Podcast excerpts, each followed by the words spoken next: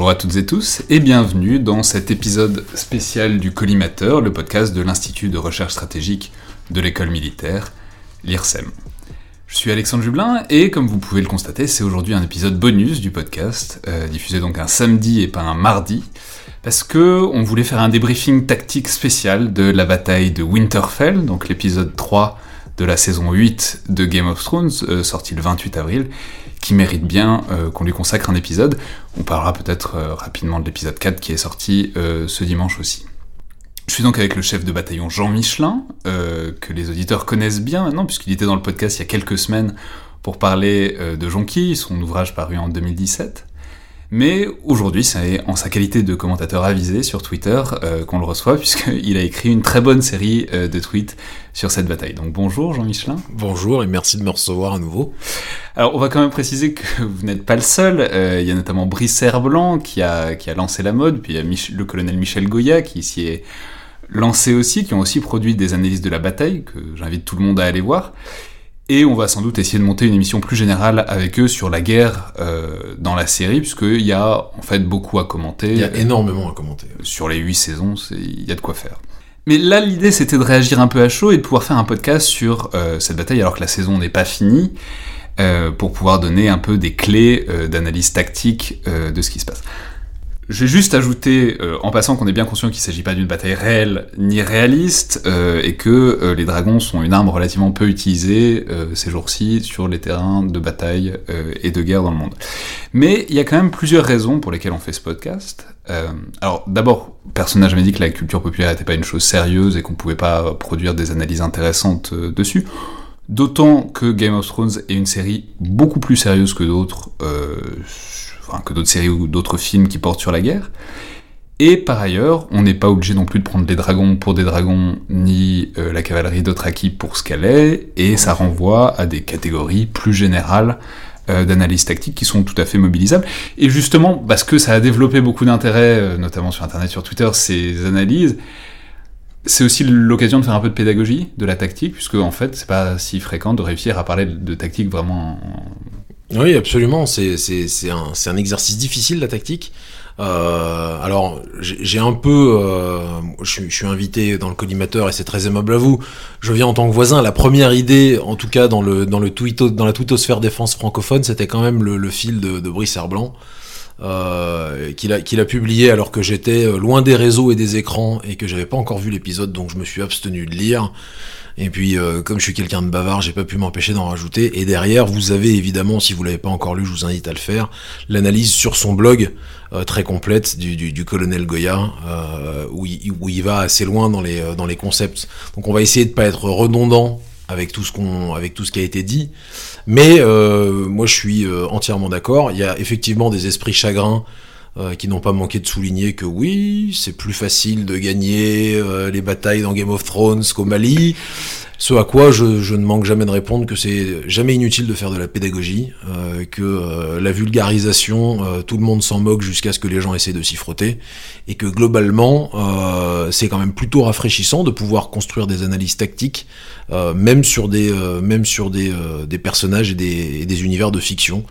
Et d'autant que Game of Thrones a une particularité pour ça, c'est que euh, c'est une, des séries, enfin, il n'y a pas tant de séries comme ça de nos jours que quasiment tout le monde a vu. Enfin, que vraiment beaucoup, beaucoup de gens regardent et qui font, comment dire, une sorte de commun partagé de culture populaire sur laquelle on puisse ensuite développer des réflexions, quoi. Oui, c'est toujours très intéressant parce que c'est aussi des séries qui correspondent à des moments euh, et, et, à des moments de, de, de partage qui sont un petit peu originaux, mais qui sont quand même des moments de partage, ils sont pas si fréquents, je trouve, y compris à l'échelle d'un pays.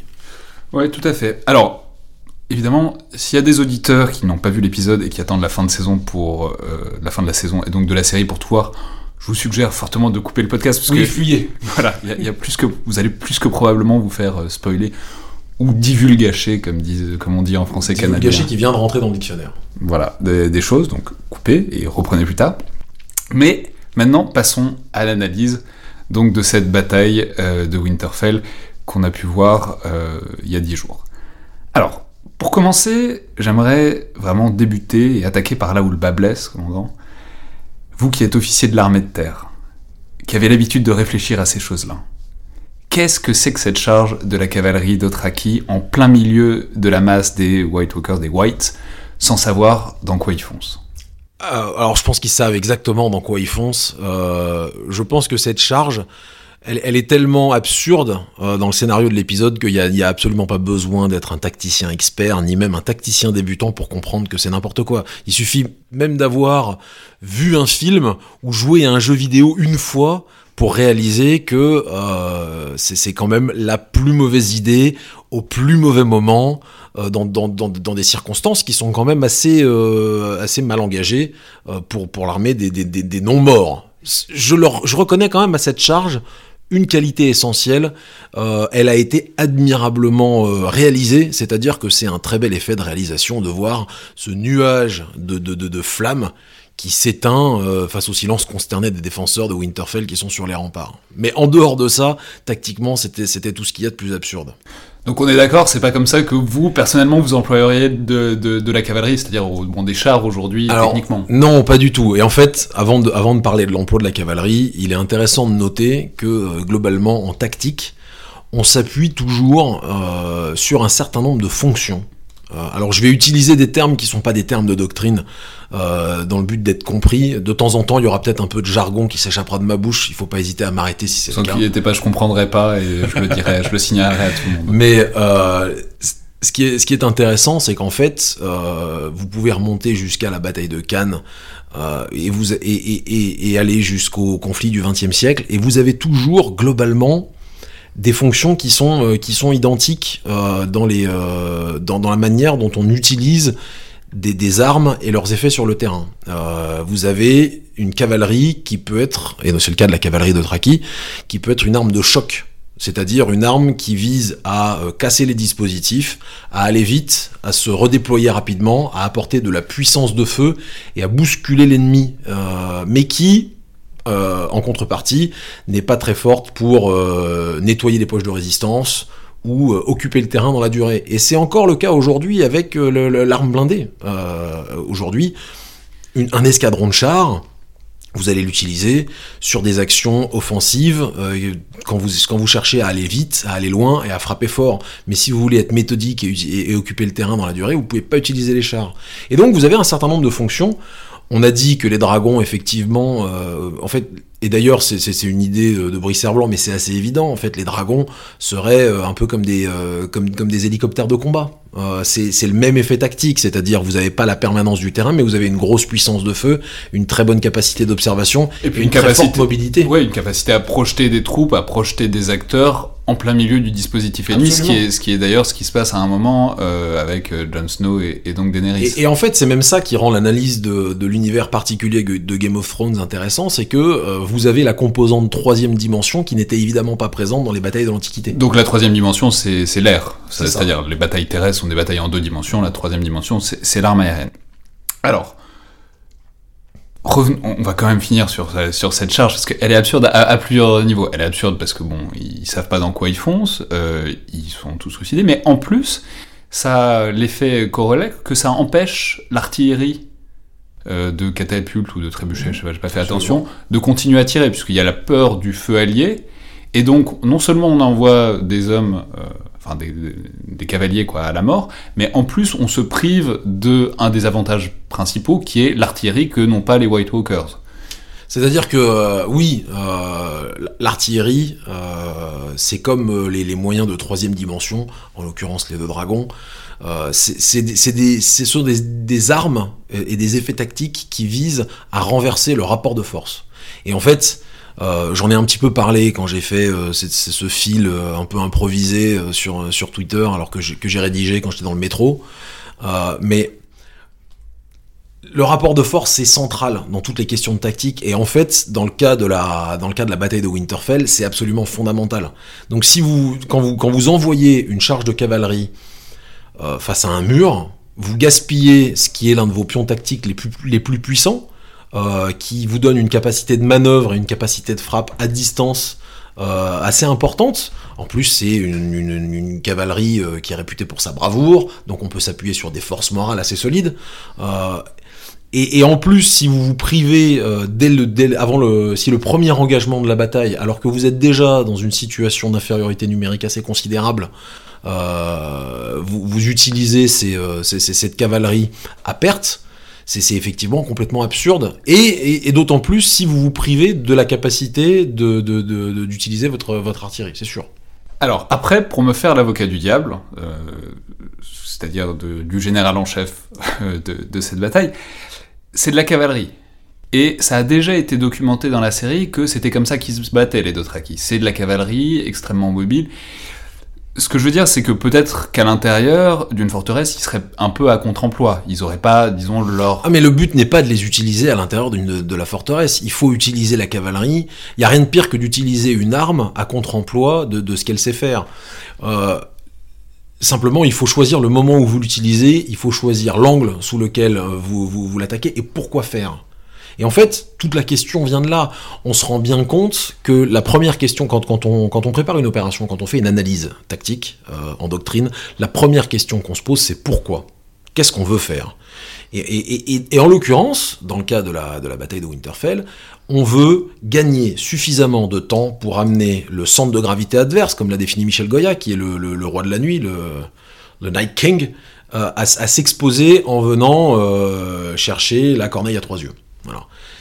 On ne peut faire que ça. On n'a pas le rapport de force pour, pour vaincre une armée de, morts-vivants euh, qui, se, qui se régénère en permanence en plus. Donc il faut gagner du temps. Pour ça, vous pouvez utiliser la cavalerie. Vous pouvez utiliser la cavalerie pour jalonner, vous pouvez utiliser la cavalerie pour freiner. ça veut dire quoi jalonner? Jalonner, euh, alors ce serait difficile de convaincre un détachement de de, de, remplir cette mission. Jalonner, c'est euh, maintenir un contact euh, fugace avec l'ennemi pour l'attirer sur un terrain où on veut euh, ah, c'est canaliser quoi. Un peu. En fait, c'est littéralement, alors c'est pardon euh, aux militaires qui m'écoutent, euh, et, en particulier aux cavaliers, c'est littéralement jalonner, c'est littéralement agiter un chiffon rouge devant l'ennemi pour l'amener sur un terrain favorable. Idéalement en défensive, un terrain favorable. C'est un terrain qu'on a préparé. Non mais on, m'a posé la question euh, d'exemples réels d'emploi de, la cavalerie en jalonnement et en freinage. Et en fait, il y a des exemples qui existent dans l'histoire. On, va revenir sur le freinage dans 5 minutes parce que c'est un concept intéressant. Mais non mais bon, alors par ailleurs, il y a aussi un truc qui est à la, enfin, lié à la nature même de l'arme, c'est que c'est de la cavalerie lourde, quoi. S'ils sont lourds, les autres acquis, ils avancent, ils chargent. Mm. Si je continue toujours de me mettre dans la tête du général en chef qui a pas bien révisé, euh, de toute évidence, euh, en même temps, la cavalerie lourde contre des fantassins légers, généralement, ça marche bien. Ils sont, ils sont pas armés, euh, ils ont quasiment pas de capacité d'arrêter une charge, euh, les morts vivants, si ce n'est la masse. Je veux dire, on voit aussi euh, la réflexion derrière de bon bah voilà, ils sont fragiles, peut-être que si on fait charger les Dothraki à fond avec leur masse et leur élan, etc., peut-être que ça va faire une grande saignée dans la masse adverse. Oui, sauf que une masse contre une masse, au bout d'un moment, le volume va quand même euh, et en fait et en fait on le voit bien on voit pas le combat mais on se doute bien que euh, évidemment euh, la, la, la, cavalerie d'Otraki on imagine bien qu'elle fait des dégâts considérables quand elle arrive lancée à pleine vitesse sur les premiers rangs de, de, de l'armée des Whites. Mais au bout d'un moment euh, une charge de cavalerie, elle n'a pas vocation à, tronçonner euh, du, fantassin adverse jusqu'à ce qu'il n'y ait plus de fantassin adverse. C'est pas comme ça que ça fonctionne. Ça, c'est très Il faut casser le dispositif. Et c'est très intéressant aussi. se retirer du combat. C'est qu'ils savent pas quel est le dispositif. C'est un point que vous soulignez aussi. C'est que bon, ils arrivent dans la nuit, bon, ce qui est logique pour le Night King, etc. Mais donc ils arrivent dans la nuit, mais il n'y a aucune vision de leur dispositif. Et vous soulignez très justement qu'il y a une étonnante non-utilisation du renseignement. Absolument. Alors qu'en plus, ils sont déjà servis des dragons pour faire ça, pour aller voir ce qui se passait. Et puis, ils, ils se pas leur première confrontation contre l'armée des morts vivants, donc ils ont une idée assez précise de leur force. Euh, en plus, la masse à peu près. Oui, en fait, c'est de la masse et du mouvement tout droit, tout simple. C'est une armée qui manœuvre pas, donc en fait, c'est c'est très difficile de les arrêter à cause de leur masse. Euh, et d'ailleurs, Michel Goya trace un parallèle très intéressant avec euh, l'emploi de l'armée chinoise dans la guerre de Corée. Euh, une armée qui manœuvre pas, mais qui s'appuie sur euh, sa masse, qui lui confère à elle seule une résilience terrible, et qui vous oblige, vous, quand vous êtes opposé à une telle masse, c'est à, vous d'être malin en fait. Et, toute la tactique, c'est ça. C'est comment est-ce que vous imposez votre volonté à un adversaire qui a aucune intention de se laisser imposer une volonté. Ça c'est ça c'est extrêmement important. En fait, quand vous touchez à ce problème-là, vous êtes au cœur de la problématique tactique que vous soyez à Winterfell, à Gettysburg, à Austerlitz ou à Verdun. Mais alors, bon, pas de renseignements, manque d'informations euh, sur, sur la disposition de l'ennemi. Alors, ils auraient pu utiliser les dragons, ils auraient aussi pu utiliser les corneilles, puisque effectivement les dragons, enfin les dragons sont, sont précieux, mais bon, euh, les corneilles à trois yeux, ils ont, on dirait qu'il y en a beaucoup, quoi. Euh, mais alors, du coup, si on part sur le paradigme de l'hélicoptère de combat, beaucoup de monde a souligné aussi, en plus de cette charge complètement absurde, que les dragons ont été très mal ou très peu utilisés. Enfin, en tout cas, bizarrement. Pourquoi ne pas avoir fait donner les dragons avant, puisque de toute évidence, c'est quand même l'arme qui est capable de supprimer une très grande majorité de la masse ennemie? En fait, alors, euh, d'abord, je suis pas un expert de, de, l'emploi de l'aviation légère Dragon euh, de l'armée de terre. Euh, il faudra qu'on attende de, faire une analyse un peu plus poussée avec Brice Serblanc. Ouais, savoir comment il utilise ses dragons. Voilà, pour comment lui utiliserait ses, dragons, parce qu'en plus, il est pilote de dragon, je crois. Enfin, il a la qualification. C'est ça, il a passé le permis.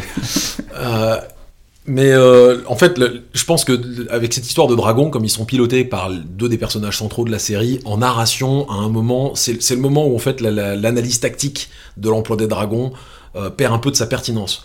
On le voit très bien. Il y a au, début de la bataille, euh, après la charge funeste dont on a déjà parlé, on voit très bien l'emploi des dragons qui permet, combiné à la ligne d'arrêt armée par les, les je sais pas comment ils s'appellent en français, les Immaculés je sais pas. les soldats, les soldats euh, ramenés par euh, la reine de, de, de, de Essos, voilà, avec le casque. Euh, Grey c'est Grey Worm. Bon bref, voilà, Grey Worm et ses potes là, qui, qui, montent une ligne d'arrêt qui permettent aux, aux, combattants réguliers, donc aux sauvageons et aux soldats du Nord, euh, de se replier à l'intérieur des murs du château et on voit très bien l'emploi des dragons euh, qui en gros creusent des tranchées euh, pour dans, les rangs des par, la puissance de feu dans les rangs des dans les rangs des morts vivants et qui permet en gros de sauver une partie de l'infanterie de l'infanterie du nord. Ça c'est intéressant, mais après c'est sûr que quand on commence à rentrer dans les dragons montent au-dessus des nuages, ils se cherchent du regard, on va chercher le roi de la nuit, on sort un petit peu de l'analyse de la bataille et on rentre un petit peu plus dans la construction narrative de l'épisode, ce qui est assez normal. Le problème, pour moi, le problème il vient d'avant, c'est que il vient du fait que, encore une fois, quand on se pose la question qu'est-ce qu'on veut faire, on veut gagner du temps. Pour gagner du temps face à un ennemi qui est très supérieur en nombre, il faut du terrain. Il faut quelque chose à échanger. On échange toujours quelque chose au combat. On échange euh, de la vitesse contre de la sûreté, on échange du temps contre du terrain et inversement, ou, de, la, de, la, de la puissance de combat euh, contre, euh, contre du terrain aussi, ou contre du temps, ou etc.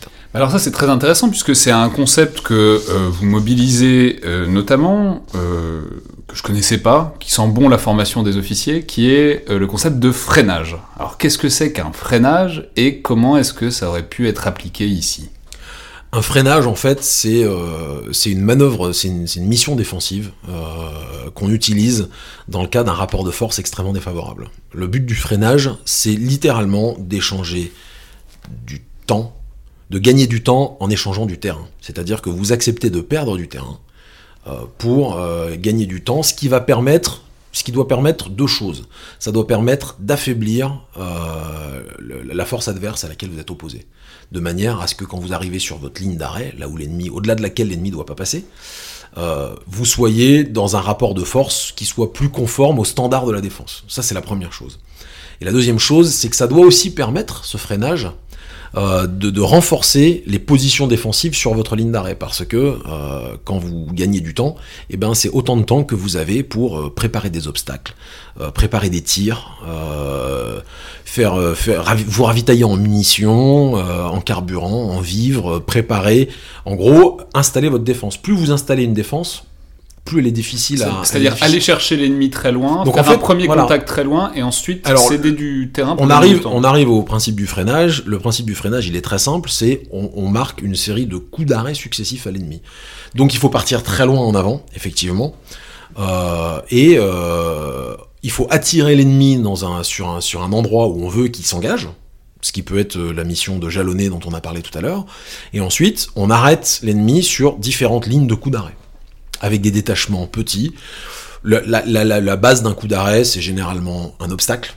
sur lequel l'ennemi va venir buter, un tir préparé euh, d'artillerie, donc de catapulte ou une intervention de dragon ou quelque chose comme ça, des archers, et un détachement qui tient euh, cet obstacle, c'est-à-dire qui est en mesure de l'observer pour déclencher les feux au bon moment, et qui, euh, et qui ensuite, une fois que l'ennemi est arrêté, alors face à un ennemi conventionnel, l'ennemi arrêté sur, un, sur, sur, une, une ligne d'obstacle ou sur un obstacle ou sur un coup d'arrêt va commencer à manœuvrer. Donc ça va lui faire perdre du temps. C'est le moment où la force se replie, elle est recueillie, c'est-à-dire qu'elle passe les lignes d'une force qui est derrière elle sur une ligne de coup d'arrêt suivante, et elle va se réinstaller un petit peu plus loin. Ouais, c'est d'accord. Et derrière son passage, l'unité qui était derrière sur la deuxième ligne de coup d'arrêt, avec un deuxième obstacle, d'autres tirs préparés et d'autres détachements d'archers, etc., va faire la même chose. Parce que ça, ça, renvoie à une question qui qu'on n'a pas abordée, mais qui est un autre gros problème de la stratégie, qui est les retranchements. C'est-à-dire, il y a une ligne qui est assez efficace, puisque bon, euh, c'est une barricade enflammée à l'intérieur d'un fossé, donc c'est pas mal. Mais c'est quoi C'est à 15 mètres, euh, à 15 mètres de la forteresse. Et en fait, on touche au, vrai problème, euh, parce qu'on on a on a pris la, la, pièce un peu à l'envers en parlant du freinage d'abord. Il y a une règle en défensive euh, qu'on apprend tous un jour ou l'autre. Je l'ai apprise à mes dépens euh, quand j'étais jeune lieutenant. pour faire une bonne défense, il faut de la profondeur. On défend jamais sur une ligne. En tout cas, plus depuis l'Antiquité. Donc, pour, pour faire une bonne défense, il faut euh, être capable de s'installer dans la profondeur sur le terrain, ne serait-ce que parce que ça amènera l'ennemi à s'engager dans une zone dans laquelle vous allez pouvoir, euh, dans une nasse, dans laquelle vous allez pouvoir lui causer de l'attrition, c'est-à-dire réduire ses effectifs, lui faire perdre en capacité de combat. C'est sûr que si votre dispositif défensif euh, tient en une ligne de fantassin, une tranchée, les murailles d'un château, globalement, face à une armée qui est 10 fois, 100 fois, on ne sait pas combien de fois supérieure à vous, vous avez aucune chance de tenir suffisamment longtemps. Et d'ailleurs, c'est ce qui se passe euh, dans, euh, dans, dans, dans, la, dans la série, dans l'épisode, où on voit bien que c'est une intervention euh, divine, mais comme, comme le dit Michel Goyard, hein, le hasard parfois... Oui, le hasard parfois fait, gagner les batailles. Fait, gagner les batailles. C'est déjà arrivé. Mais, euh, mais en l'occurrence, c'est. Euh... Non, mais alors Brice Herblanc soulignait assez bien, juste pour rester sur cette question du, du retranchement, que en fait, c'est un truc que je savais pas, c'est en fait pour faire des lignes, il faut que ça ait une forme. Faut pas, enfin, c'est-à-dire faut que ça oriente l'ennemi vers un endroit, faut que ça le canalise. Alors que là, effectivement, c'est une ligne dont on sait même pas si ça fait tout le tour du château. Il y a plusieurs, il y a plusieurs effets que vous pouvez faire. C'est ce, ce que font les, les, les sapeurs en, dans ce qu'on appelle l'appui à la contre-mobilité, c'est-à-dire en gros comment est-ce qu'on ralentit et qu'on gêne les déplacements de l'ennemi. Euh, quand on est sur une défensive, vous pouvez chercher à canaliser l'ennemi pour le faire rentrer dans une nasse, dans ce qu'on appellerait, on pourrait appeler ça un sac à feu par exemple, dans lequel vous allez essayer de l'arrêter et ensuite de lui envoyer du feu d'artillerie ou euh, du feu de, de, de, de, moyen de troisième dimension. Donc là, vous le canalisez, vous donnez une forme à vos lignes, parce que l'ennemi, bah, en fait, il va se laisser entraîner en butant d'obstacle en obstacle, et ça, ça s'apprend, hein. les sapeurs apprennent ça à, à l'école, et on fait ça en combat interarmes. Vous pouvez aussi chercher à le cloisonner, dans différentes pour pour séparer euh, ces, ces, ces, ces, éléments de tête et les amener euh, dans des points différents. Ça dépend de la configuration de votre terrain. Il y a plusieurs effets qui sont possibles comme ça, mais tout ça nécessite euh, de commencer un dispositif défensif très en amont de la ligne que vous voulez pas que l'ennemi passe. À plus forte raison si vous voulez gagner du temps. Et alors par ailleurs, il y a un troisième élément qui est la troisième dimension euh, je crois que c'est Brice Blanc encore qui souligne ça, qui est qu'en en fait un obstacle ça ne marche que si vous avez du feu qui vient dessus. Alors ça, du, feu métaphorique euh, en l'occurrence. Oui, non, mais ça c'est ça c'est une règle. Euh, je pense qu'on l'a tous entendu tellement de fois qu'on pourrait le, le, le, répéter dans notre sommeil. Un obstacle est toujours battu par les feux. C'est-à-dire que si vous posez, c'est en doctrine, hein, euh, en doctrine militaire française, si vous posez un bouchon de mine ou que vous creusez une tranchée vous devez avoir des yeux dessus et quelqu'un qui est en mesure de délivrer des feux. Ces feux, ça peut être des feux directs, c'est-à-dire que vous pouvez avoir une section d'infanterie en arrière de l'obstacle qui est capable de tirer sur les gens quand ils arrivent sur l'obstacle. Ça peut être aussi des feux indirects, mais il faut au minimum, comme on fait pas de tir a priori, si vous voulez, on ne tire jamais sans avoir une vue exacte de ce sur quoi on tire. Euh, donc il faut que cet obstacle, sinon il sert à rien. Si c'est juste, euh, on a mis des mines et puis on verra, c'est pas utile. Il faut être capable. Donc là, il aurait fallu des plus d'archers, il aurait fallu quelque chose. Voilà, c'est ça. Qui... Alors, en même temps, j'y ai réfléchi à ce truc-là et je me suis dit, mais est-ce qu'on est sûr que les, les, flèches des archers tuent les whites? Est-ce qu'on est sûr qu'il y a du, du, ver, du dragon glace, du ver dragon, je sais pas comment ils appellent ça Alors là, on est dans les limites de la simulation. C'est-à-dire que quand vous quand vous jouez Ah, vous des dire, il euh, faudrait faire une reconstitution, il faudrait qu'on aille voir. euh, mais euh, c'est c'est un procédé tactique, euh, c'est un procédé tactique euh, à l'entraînement qu'on utilise beaucoup, le rejeu. En fait, euh, quand vous passez dans un centre d'entraînement comme le Santac, euh, le centre d'entraînement à la tactique qui est à Maïlcan, qui, vous fait travailler. La, cible principale, c'est les compagnies, les sous-groupements tactiques interarmes, donc les, les compagnies avec des renforts interarmes. Et quand vous, quand vous travaillez là-dedans, le soir, tous les soirs, donc tous les jours, vous avez une mission. Vous préparez votre mission, vous donnez vos ordres. Le matin, vous faites une répétition sur une maquette. Et ensuite, vous partez remplir votre mission. Et puis, les choses se passent comme elles se passent, parce qu'il y a une force adverse résidente sur le centre. Et le soir, vous avez une analyse après action, une 3 alpha. Et là, on vous découpe la scène en trois temps. Qu'est-ce que vous deviez faire? Où on épluche l'ordre que vous avez reçu. Qu'est-ce que vous vouliez faire? Où on épluche l'ordre en fonction de celui que vous avez reçu, que vous avez donné, et quelle est l'intention que vous voulez réaliser sur le terrain. Et ensuite, il y a un rejeu, qu'est-ce que vous avez fait? C'est pour ça qu'au Santac, tous les pions, par exemple, les pions tactiques, les chefs de section, les véhicules, les chars, sont géolocalisés. Et donc, sur la carte, on voit en temps réel où est-ce qu'on pensait ennemi- était l'ennemi, où est-ce qu'il était en réalité, qu'est-ce qu'on voulait faire, qu'est-ce qu'on a fait, et pourquoi les choses se sont passées comme ça. Et ça, c'est euh, alors c'est la confrontation avec la réalité. Donc quand vous n'avez pas été bon, vous le voyez tout de suite. Mais alors c'est là aussi qu'il y a peut-être éventuellement une limite à tout ça. C'est en fait tout ce que vous décrivez, enfin Brice Herblanc et Michel Goya aussi. C'est toujours bon bah voilà, il fallait pas, il fallait pas y aller, il fallait réussir à les canaliser, il fallait réussir à être plus malin. Mais ça, c'est pas ça fait fi, mais ça, comment dire, ça coupe un peu un élément que la série détaille très bien et qui est très perceptible dedans, qui est l'angoisse de l'attente du combat qui est l'angoisse du combattant qui attend le feu. C'est quelque chose dont on parlait euh, par ailleurs la Oui, dernière fois dans. Jonki. Mais on, on voit, et dans toutes les batailles, je crois, de Game of Thrones, il y a toujours un, une ou deux minutes avant où on sent la tension euh, palpable, quoi. on sent l'air à couper au couteau. Et là, en fait, ce que vous décrivez, même le freinage, etc., ça implique de rester un peu passif, enfin, ça implique d'attendre que l'ennemi arrive pour ensuite, euh, voilà. Et on peut comprendre aussi euh, l'envie qu'ont les forces des vivants, en l'occurrence, de déclencher l'affrontement, parce que même d'un point de vue psychologique, enfin psychique, c'est peut-être plus facile à gérer que d'attendre qu'une marée de morts euh, vous... Je, je, je pondérerais, euh, je pondérerais ça de deux façons. La première, c'est qu'en temps réel, euh, en, en opération réelle, il y a quand même assez peu de, de théâtres de mémoire récente sur lesquels on a été amené à s'installer en défensive en se disant ça y est, on va prendre la misère. Et, euh, et donc, en fait, souvent, la, tension vient dans une mission offensive, quand vous allez chercher l'ennemi, donc vous êtes très concentré, ou alors elle vient par surprise au moment où vous y attendez pas. Vous tombez dans une embuscade, il y a quelqu'un qui vous attaque, etc. Donc en fait, ce truc-là, on le ressent en revanche de manière très forte à, l'entraînement. Moi, je, euh, j'ai le souvenir de ma première défensive euh, au, au Santac quand j'étais encore en école de formation.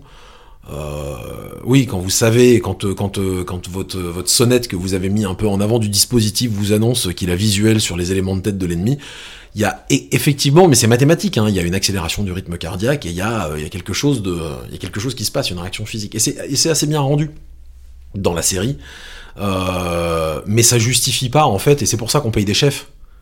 On paye, on, paye, des chefs parce que euh, c'est, le rôle du chef de savoir euh, dominer euh, cette tension-là et de gérer l'état psychologique de la troupe parce que, en fait, l'ennemi, il attend que vous ne fassiez qu'une erreur. Et souvent, en particulier quand vous êtes en défensive, parce que quand vous êtes en défensive, les rapports de force sont en votre défaveur. Sinon, vous seriez en offensive. Si vous avez le nombre avec vous, vous attaquez. Vous vous attendez pas qu'on vienne vous chercher. Euh, donc, donc en fait, c'est pour ça qu'on paye des chefs pour éviter justement ce genre d'erreurs qui peuvent très vite coûter très cher. Parce que en défensive, il suffit de, il suffit d'un trou dans la ligne, et alors euh, là, tout est euh, tout est tout est fini quoi. Ouais. Bon, bah, le- on est sur face à des chefs qui n'ont pas totalement mérité leur salaire, mais en même temps, ils n'ont pas l'air d'être payés. euh, Alors, je, je, je contrerais ça en disant qu'ils ont été d'une bravoure admirable. Ce que souligne d'ailleurs Michel Goya, c'est que euh, elle a été tactiquement inepte, euh, cette bataille de Winterfell, mais elle nous donne quand même de, de, de, de beaux morceaux de, de bravoure euh, de la part des, des personnages principaux. Et d'ailleurs, une absence de mortalité presque suspecte par rapport à ce, que nous avait, à ce à quoi nous avaient habitués les auteurs de la série. Ah, mais ça, on se prépare tous, on sent que ça va être terrible dans les deux derniers épisodes. Euh, bon, on, en reparlera. Il y, aurait plein d'autres choses dont on aurait pu parler, par exemple de pourquoi mettre les catapultes devant les murailles. Enfin bon, ça fait partie des. Il y a encore beaucoup à défricher. et Je pense qu'on on va le faire, euh, on va le faire prochainement. Euh, mais bon, enfin bon, il y a vraiment beaucoup à faire. Euh, C'était donc le Collimateur, le podcast de l'IRSEM, l'Institut de recherche stratégique de l'école militaire. Merci beaucoup Jean Michelin de vous être prêté au jeu. Euh, et une réflexion donc probablement à poursuivre par une émission entière une fois que la saison et donc la série euh, seront terminées. Merci à toutes et tous et à la prochaine fois.